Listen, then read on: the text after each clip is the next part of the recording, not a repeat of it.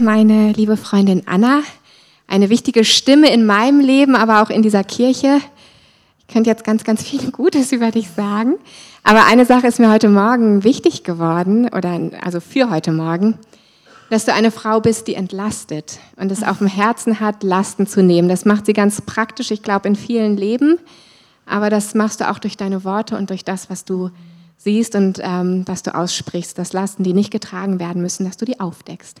Da bin ich dir dankbar und ich bin gespannt, was wir heute Morgen von dir hören. Segen dir. Danke, das ist richtig gut. Ich ähm, nehme mir mal die Freiheit hier raus, erstmal ein bisschen umzubauen, damit wir gut durchstarten können. Danke, Becky, dass ich deinen äh, Notenständer nutzen darf. Ja, so so gut, Gemeinschaft zu haben heute Morgen, so gut Gemeinde zu sein, wie privilegiert wir doch sind, uns heute treffen zu dürfen. Ist mir heute irgendwie nochmal so ganz neu aufgegangen, dass ich so dachte, wow, ähm, wir dürfen Gottesdienst feiern und wir dürfen in diesen Zeiten uns auf Gott konzentrieren und dürfen auf das gucken, ähm, was er für uns getan hat. Und das ist ein Privileg in diesen Zeiten. Und ich bin total dankbar und ich bin dankbar, dass wir ja, Gottesdienst zusammen feiern können. Und heute geht es um Entscheidungen. Das ähm, ist ja nicht immer so ein einfaches Thema und ähm, viele sind ja auch nicht so total entscheidungsfreudig. Aber ich, mir ist so aufgefallen in der Vorbereitung, wir treffen jeden Tag hunderte von Entscheidungen. Stehe ich auf, wenn der Wecker klingelt, oder stehe ich lieber nicht auf? Ja, Frühstück oder Coffee to go, Bibel lesen oder vielleicht doch lieber eben auf der Mopo-App gucken, was läuft. Sport oder ja, heute Abend besser. Ähm, oder auch sonntags gerne die Entscheidung Gottesdienst oder kein Gottesdienst. Und jede Entscheidung, die wir treffen, ähm, hat Auswirkungen auf unser Leben. Und manche Auswirkungen sind vielleicht mini klein. Wenn ich nicht aufstehe, wenn der Wecker da ist, dann ist es vielleicht so, dass ich zu spät komme. Andere Auswirkungen sind ganz schön groß und haben riesen Einfluss und riesen Auswirkungen. Manche Auswirkungen haben gute, also manche Entscheidungen haben gute Auswirkungen und manche Entscheidungen haben wirklich schlechte Auswirkungen. Sag mal deinem Nachbarn, schön, dass du heute dabei bist das ist schon mal eine gute Entscheidung gewesen heute. Genau, schön, dass du heute dabei bist, auch zu Hause. Schon eine gute Entscheidung. Richtig gute Entscheidung. Sehr schön. Manche Menschen, für die ist es ja echt schwer. Und ich möchte euch heute Morgen ermutigen, dran zu bleiben und euch zu entspannen, auch wenn du nicht der Entscheidungskönig bist oder die Entscheidungskönigin, weil du hast heute schon gute Entscheidungen getroffen. Du bist aufgestanden, du hast den Tag gestartet und das Zweite, du bist hier oder du nimmst teil. Als ich so ungefähr 12, 13 war, dachte ich persönlich, es gibt eigentlich nur eine wirklich echte große Entscheidung im Leben, die wichtig ist. Und zwar war die in Form von so einem kleinen Zettel, der flog im Matheunterricht oder im Deutschunterricht durch die Klasse. Wenn man Glück hatte, wurde man nicht erwischt, sonst war das mit dem Lehrer auch immer sehr, sehr peinlich. Aber es, ich weiß nicht, ob ihr diese kleinen Zettelchen noch kennt. Und da stand eine Frage drauf. Ich habe euch mal so ein Zettelchen mitgebracht. Willst du mit mir gehen? Ja, nein, vielleicht. Ja, ihr müsst euch jetzt nicht melden, wer diese Zettelchen kennt oder sogar geschrieben hat. Aber das war so mit 12, 13 die Monsterentscheidung. Ja, so, boah, will ich jetzt mit diesem komischen Typen, glaube ich, aus der letzten Reihe da hinten, äh, will ich mit ihm zusammen sein? Will ich mit ihm gehen? Oder vielleicht auch nicht? Was heißt das eigentlich, miteinander zu gehen? Was sagen meine Freundinnen dazu? So, und ich muss sagen, ich bin ein klarer Fall von vielleicht gewesen. Ja, also ich bin ein klarer Fall von vielleicht. Ja, vielleicht. Und ich glaube, wir haben in den letzten Wochen uns mit einer Liebeserklärung, die sehr viel massiver und größer war, beschäftigt, nämlich Gottes Liebeserklärung an uns. beschäftigt. Und Gott hat alles für uns getan, um uns zu zeigen, wie groß seine Liebe ist. Und durch ihn haben wir ein erfülltes Leben. Und heute stellt er uns aber eigentlich genau diese Frage. So einfach ist diese Frage. Willst du mit mir gehen? Ja? Nein? Oder vielleicht? ich glaube, darum geht es heute, dass wir auf eine großartige Liebeserklärung ähm, eine Antwort geben dürfen. Ich bete mal mit uns.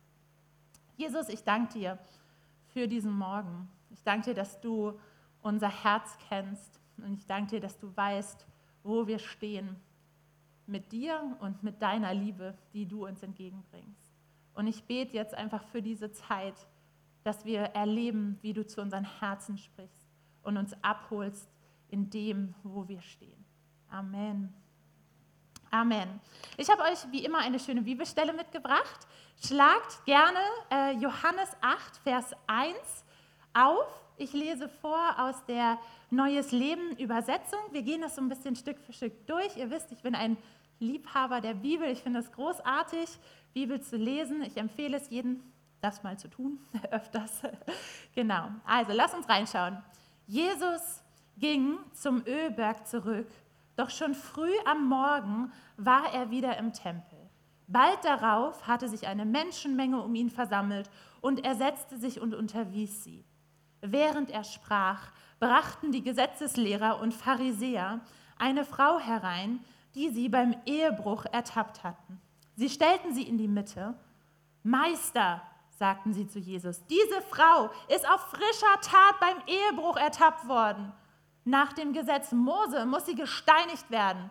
Was sagst du dazu? Soweit erstmal. Was für eine krasse Begebenheit. Wir stellen uns vor, Jesus sitzt dort, erzählt über die Liebe, über die Gnade. Er ist so voll dabei und auf einmal so ein wütender Mob kommt so entgegen. Alle so, was passiert denn jetzt hier? Und auf einmal wird so eine Frau in die Mitte gestellt. Und ich muss sagen, mir ist es erst so beim zweiten, dritten Mal lesen aufgefallen, dass sie sagen, wir haben sie bei der frischen Tat ertappt beim Ehebruch. Das heißt, sie sind in einem Schlafzimmer gewesen, haben diese Frau rausgezehrt. Wahrscheinlich ist diese Frau nicht großartig bekleidet oder sonst was, mega verdattert wird in die Mitte von einer Riesengruppe gestellt und Jesus, was sagst du jetzt? Das ist, finde ich persönlich, ein absoluter Fremdschämen-Moment, oder? Kennt ihr solche Momente, wo man so wirklich so denkt, so, oh mein Gott, ich gucke lieber weg. Oder nein, ich muss doch hingucken. Nein, ah, ich gucke lieber weg. Kennt ihr diese Momente, wo man irgendwie nicht hingucken, aber auch irgendwie nicht weggucken kann? Und so eine Situation haben wir hier. Und ich weiß nicht, was dir durch den Kopf geht, wenn du dir diese Situation vorstellst, wenn du dir vorstellst, vielleicht Teil dieser Menge zu sein. Was ist das Erste, was dir durch den Kopf geht? Bei mir war das so eine Mischung aus klarer Fall von Selbstschuld. Diese Frau, ja, klarer Fall von Selbstschuld. Oder was fällt diesen Pharisäern eigentlich ein, Jesus hier jetzt gerade zu unterbrechen? Ich weiß nicht, was dein erster Gedanke war oder wenn du da so drüber nachdenkst, was dein erster Gedanke ist. Aber was wirklich wichtig ist, du hattest einen. Du hattest auf jeden Fall einen Gedanken zu dieser Situation. In irgendeiner Form beurteilst du die Entscheidung der Frau, dass sie Ehebruch begangen hat und auch die Entscheidung der Pharisäer, die sie in die Mitte gestellt haben. Wir kennen weder die Umstände dieser Frau und wir wissen eigentlich faktisch gar nichts über sie weil sie sagt ja auch gar nichts. Sie ist einfach in der Mitte gezerrt worden. Sie verteidigt sich nicht. Es bleiben viele Fragen offen. Eine Frage, die sich mir gestellt hat, ist, wo ist eigentlich der Mann, mit dem sie Ehebruch begangen hat? Mal ganz ehrlich, wo ist der Mann? Verstehe ich nicht. Ehebruch geht nur zu zweit. So. Ja? Und das Gefühl, was so da ist, ist so ein Gefühl von Scham und Schuld der anderen. Und dieses Gefühl löst für uns oft das Bedürfnis aus, dass wir diese Entscheidung der anderen bewerten müssen. Nämlich, ist das richtig oder ist das falsch, was hier gerade passiert? Ist das gerecht oder ist das ungerecht?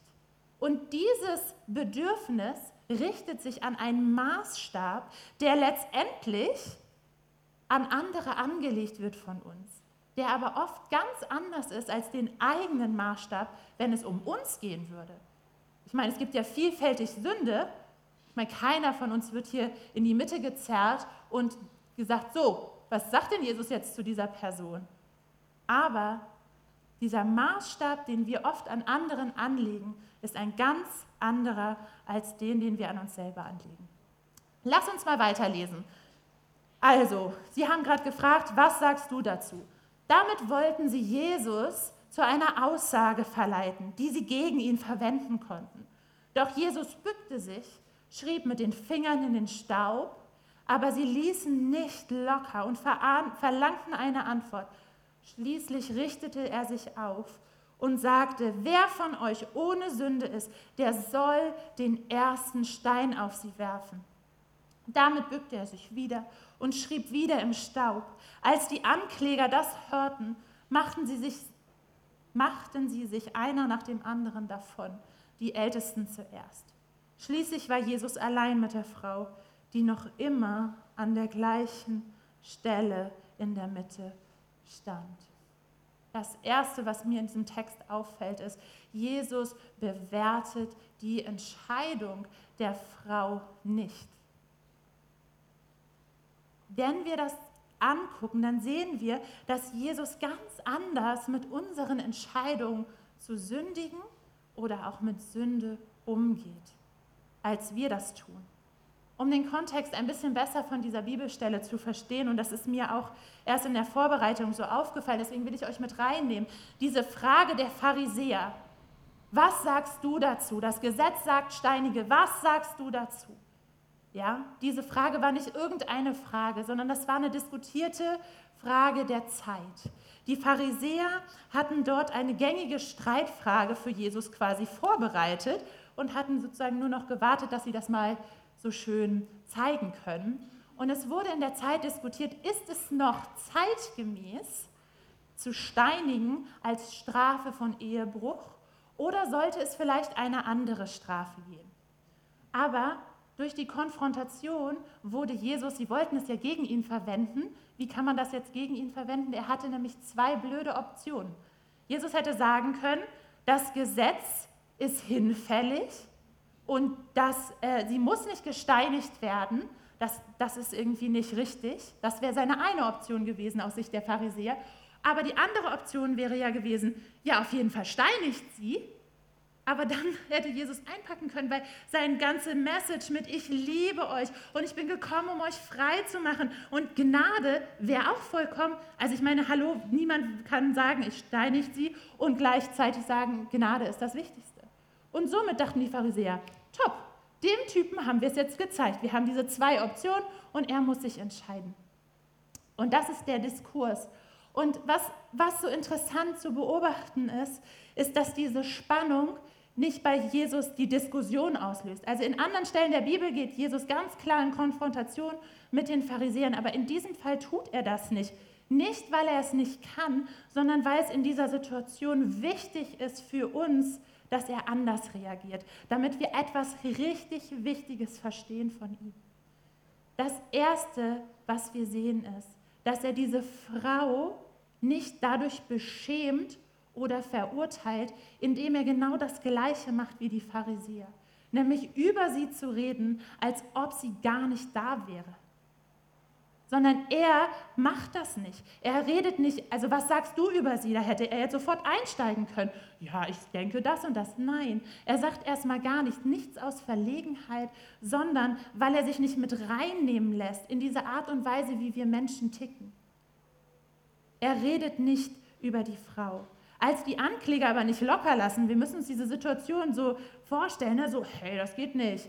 Jetzt, ne? Die lassen nicht locker tut er etwas, was keiner erwartet hätte. Er schreibt erstmal im Sand.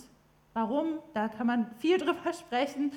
Ähm, wissen wir aber eigentlich nicht genau, was er da schreibt, was er macht. Das ist, das ist erstmal nicht das Zentrum, sondern als er wieder aufguckt, macht er das Einzige, was er tun kann, um sich selbst treu zu bleiben, indem er sich nicht um die Frau dreht, sondern um die Ankläger.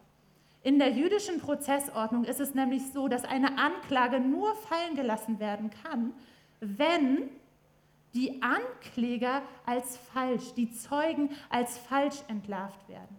Und das ist Jesus Weg, um zu sagen, ja, die Schuld der Frau ist vollkommen da und die ist auf jeden Fall gegeben. Aber ich verurteile nicht, sondern ich liebe. Und was so interessant ist, ist, dass im Urtext die Formulierung, wer von euch ohne Sünde ist, werfe den ersten Stein, das erste Mal und das einzige Mal an dieser Stelle vorkommt.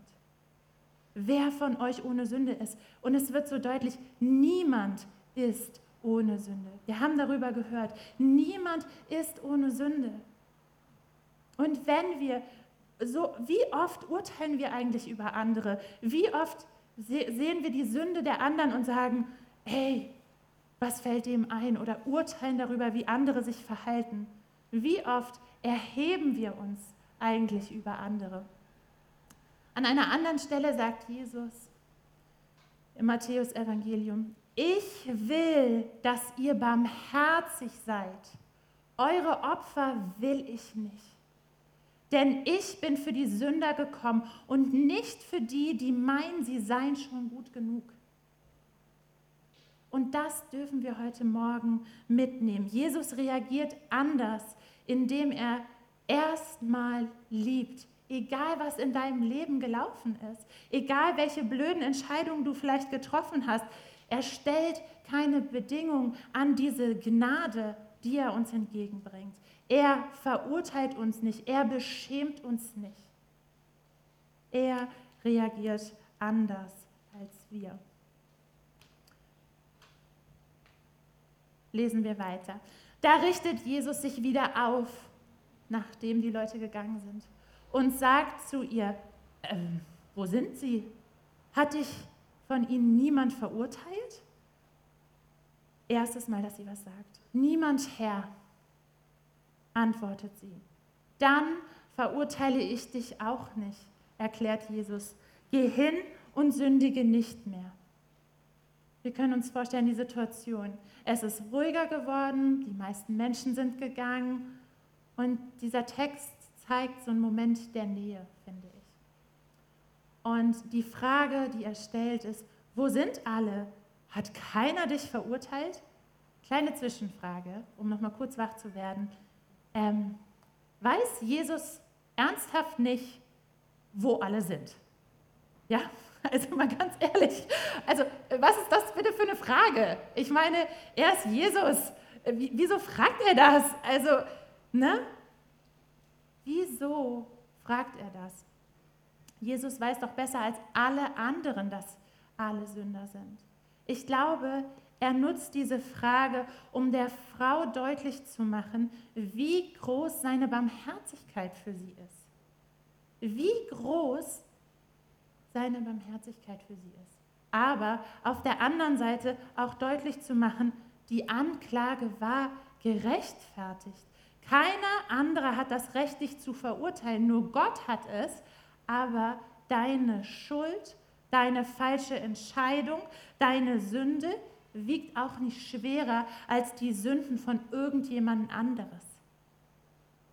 Der gerechte Weg ist die Strafe und es braucht Jesus, um frei davon zu werden, von dieser Last.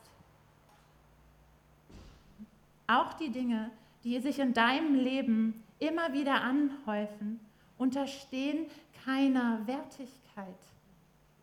Sünde untersteht keiner Wertigkeit das ist mehr Sünde und das ist weniger Sünde, das bringt dich weiter weg von Gott, das ist so. Nein. Sünde trennt von Gott und führt in den Tod. Und wenn wir uns aber entscheiden, dass Jesus mit seinem stellvertretenden Tod als Lösung für unser Trennungsproblem von Gott, dass, wenn wir uns dafür entscheiden, das anzunehmen, dann können wir ewiges Leben haben. Das Einzige, was diese Frau in dieser ganzen Situation sagt, ist niemand Herr. Hallo?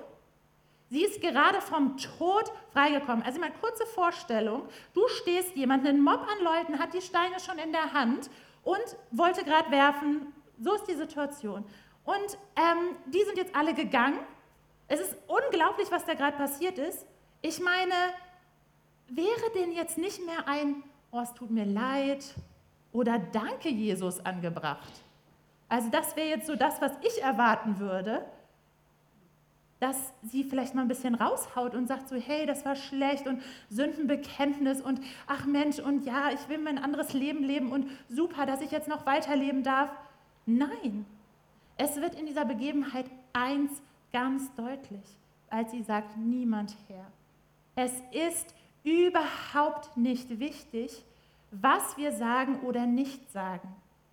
Es gibt keine Zauberformel für Freiheit bei Jesus. Es gibt kein, du musst erst das und das machen, dann wirst du nicht verurteilt. Jesus verurteilt diese Frau nicht. Nicht, weil er es nicht könnte oder weil es nicht gerecht wäre, sondern weil er gnädig ist. Das ist Gnade. Und die Frau erlebt, wie diese Last, stell mir das so vor, wie diese Frau erlebt, wie diese Last des Verurteilswerdens von ihr abfällt und sie eine neue Freiheit gewinnt. Und diese Freiheit ist mein Wunsch für sie, wir wissen es nicht, ja? dass sie eine Beziehung zu Jesus anfängt und anfängt zu fragen, wer ist denn eigentlich dieser Mann, der mich gerade gerettet hat vor dem Tod? Jesus stellt ihr das komplett frei. Sein Auftrag folgt erst nach dem Freispruch. Er sagt zu ihr, geh hin und sündige nicht mehr. Er sagt nicht, lieb mich oder du musst folgende Sachen machen. Das macht er nicht. Das macht er einfach nicht. Es ist vollkommen ihre Entscheidung, die sie treffen darf, ihm nachzufolgen. Jesus redet überall in der Bibel eigentlich nur über die wunderbaren Dinge, die daran gekoppelt sind und die passieren, wenn wir zu ihm gehören. Und er zeigt auf die Konsequenzen von unseren Wegen. Aber er zwingt uns niemals, weil man kann niemanden in eine Liebesbeziehung zwingen. Und das ist so wichtig zu verstehen, wenn wir heute unterwegs sind mit Jesus. Wir können ja nicht in eine Liebesbeziehung gezwungen sein, sondern er liebt uns und das ist eine Entscheidung. Und ich weiß, dass hier viele sitzen, viele, die anders als bei der Frau sich schon auf dem Weg mit Jesus befinden und den schon eingeschlagen haben. Ich weiß, viele von euch haben uns schon vor langer Zeit für Jesus entschieden.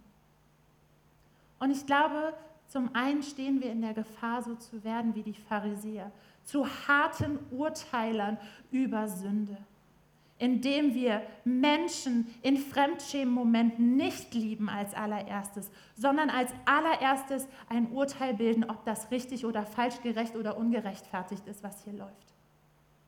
Und was ich glaube, was noch viel häufiger in unseren Reihen zu finden ist, und das macht mich extrem traurig, wütend, wie auch immer, weil es so schade ist, ist, dass wir nach diesem vollkommenen Geschenk des Freispruches von Jesus vom richtigen Weg abkommen, ohne es eigentlich zu merken, weil wir das Bild haben, dass Jesus Bedingungen stellt.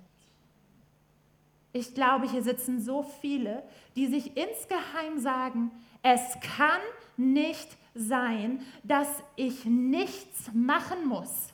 Es kann nicht sein, dass ich nichts machen muss und sogar Fehler machen darf. Ich möchte dir heute Morgen was mitgeben.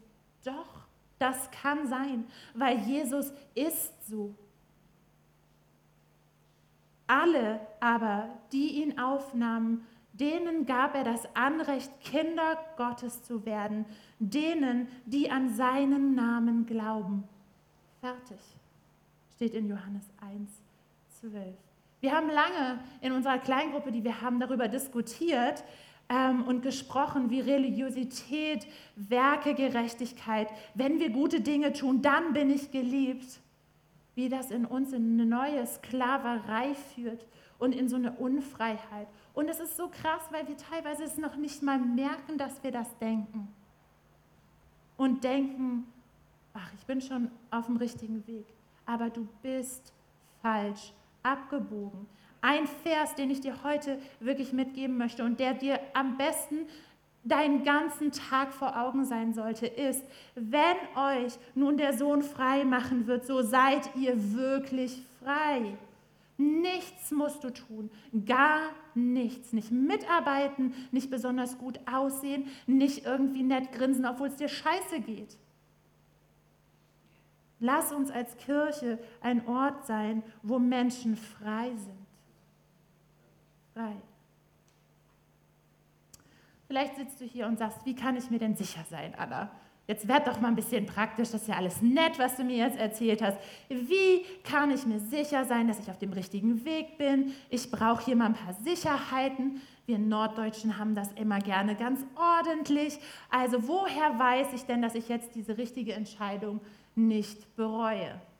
Und dort habe ich auch einen Bibelvers für euch mitgebracht aus Matthäus 11, Vers 19. Da steht, doch die Weisheit erweist sich als richtig und zwar durch das, was sie bewirkt. In unserem Fall könnten wir sagen, ob die Entscheidung für Jesus richtig ist, erweist sich dadurch, durch das, was sie bewirkt. Ich ermute dich, ich ermutige dich, probier es aus, ein Ja zu finden zu Jesus und zu seiner Freiheit. Und du wirst merken, dass diese Entscheidung in deinem Leben einen kompletten Unterschied macht. Siehe, ich stehe vor der Tür und klopfe an. Wenn jemand meine Stimme hört und die Tür öffnet, so werde ich zu ihm hineingehen und das Mahl mit ihm essen. Und er wird mit, er mit mir. Wie sieht das in deinem Leben aus? Hast du schon die Tür für Gott geöffnet? Ist er schon reingekommen? Sitzt du immer wieder, immer wieder am Tisch des Herrn und lässt dich auf das Mahl mit ihm ein. Jesus hat so eine Erklärung für die umstehenden Leute. Nachdem die Frau gegangen ist, der große Mob ist gegangen, lesen wir weiter im Johannesevangelium, Vers, äh, Kapitel 8, Vers 13 steht, Jesus sagte zu den Leuten, ich bin das Licht der Welt. Wer mir nachfolgt, braucht nicht im Dunkeln umherzuirren, denn er wird das Licht haben, das zum Leben führt. Und gerade jetzt kurz vor Weihnachten sprechen wir ganz viel über Licht und Dunkelheit und davon, dass Jesus das Licht der Welt ist und dass Jesus als Licht in die Welt kam. Und ich weiß nicht, wie es dir geht, aber ich mag es echt überhaupt nicht im Dunkeln im Haus umherzuirren. Ich weiß nicht, ob du dieses Gefühl kennst von, ich hänge irgendwie, ich finde gerade den Lichtschalter nicht oder vielleicht sogar Stromausfall oder was weiß ich was und irgendwie so im Dunkeln umherzuirren. Und diese Erleichterung, wenn auf einmal das Licht angeht und man nicht überall gegenrennt, ja, die ist doch großartig, oder? Probiert das nochmal aus, wenn ihr äh, zu Hause seid heute Abend, was das Gefühl ist, wenn man im Dunkeln umherirrt. Wir, wenn wir Menschen in unserem Umfeld für ihre Sünden verurteilen, dann lassen wir sie im Dunkeln umherirren und machen ihre Dunkelheit noch viel dunkler. Wenn wir Menschen nicht erzählen, warum sie im Dunkeln sind, dann irren sie umher und werden das Licht nicht finden. In der Vorbereitung kam mir so ein Bild von so einem Stromausfall bei meinem Nachbarn und ich sitze schön locker flockig in meiner Küche, genieße das hier, genieße das Leben und ich weiß, dass drüben Stromausfall ist, weil diese Person Jesus nicht kennt, aber es ist mir vollkommen egal, weil ich sitze ja im Licht. Und dieses ekelhafte Gefühl von, ich wandle in der Dunkelheit, ich könnte da ganz drüben, ganz locker flockig mal eben den Lichtschalter wählen. Oder wenigstens hingehen und sagen, klopf, klopf, klopf. Dunkelheit ist übrigens, weil Stromausfall ist, willst du zu meinem Licht mit rüberkommen? Ich kann dich ja mal mitnehmen. Ganz einfach. Hilf den Menschen, sich zu entscheiden für das Leben, für das Licht. Hilf ihnen. Nutz doch die Gelegenheit jetzt an Weihnachten. Ja? Wir brauchen nicht zum 45. Mal über Corona mit unseren Familien und Lieben diskutieren. Wir wissen doch alle, wie sie stehen. Frag doch vielleicht lieber mal, wo hast du in diesem Jahr Dunkelheit erlebt? Wo hast du erlebt, wie du im Dunkeln dieses Jahr umhergeirrt bist? Das ist eine super Frage.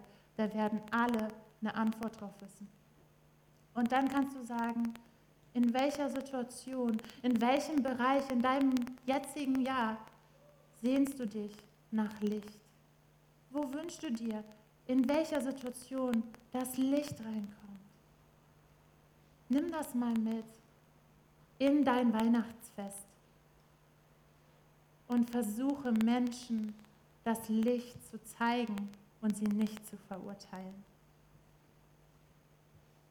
Ich würde gerne die Chance geben, dass wir zusammen beten. Lass uns mal zusammen aufstehen.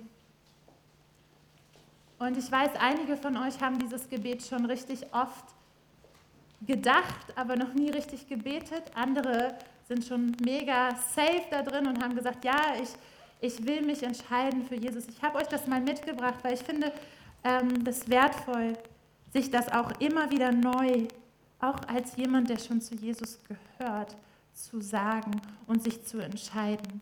Wenn du heute Morgen hier bist und sagst, ich möchte den Weg des Lichts gehen, ich will nicht weiter in der Dunkelheit umherirren, dann lass uns zusammen dieses Gebet beten. Mir ist klar geworden, dass ich bisher ohne dich gelebt habe. Das tut mir leid.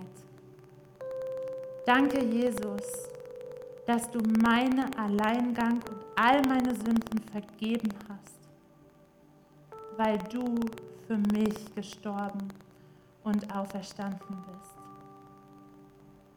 Sei mein Erlöser und Herr. Lass mich deine Liebe erfahren und deine guten Absichten für mein Leben erkennen.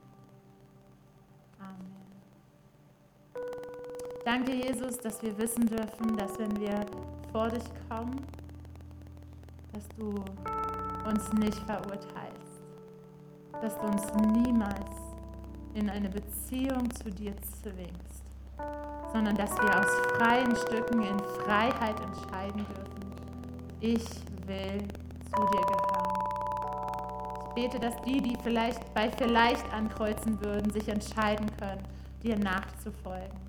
Bete, dass die, die ganz klar Ja angekreuzt haben, aber heute denken, dass sie noch irgendwas dafür tun müssen, dass dieses Ja bestätigt bleibt, dass du das einfach heute ganz neu wegwischt aus den Herzen und die Freiheit, die du nur geben kannst, neu einzieht, Ich bete, dass wir eine Kirche sind, wo Licht und Salz die Welt bereichert. Danke, dass du das Weihnachtsfest siehst, was vor uns liegt und weißt, welche Familienmitglieder, welche Menschen es brauchen, dass sie gefragt werden, wo war Dunkelheit in diesem Jahr? Wo brauchst du Licht? Ich bete, dass das zu, einen, zu Gesprächen werden des Lichts und der Gegenwart Gottes. Ich danke dir für deine Gegenwart und die Zusage, dass du mit uns gehst alle Tage.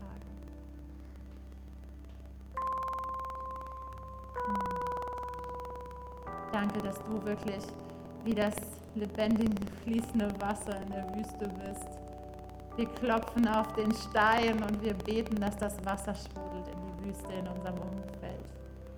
Oh Jesus, ich wünsche mir das so sehr für unsere Kirche, dass wir auf den Stein klopfen und merken, wie das Wasser strömt in die Wüste unseres Lebens, in die Wüste des Lebens unserer Nachbarn und der Menschen, die dich nicht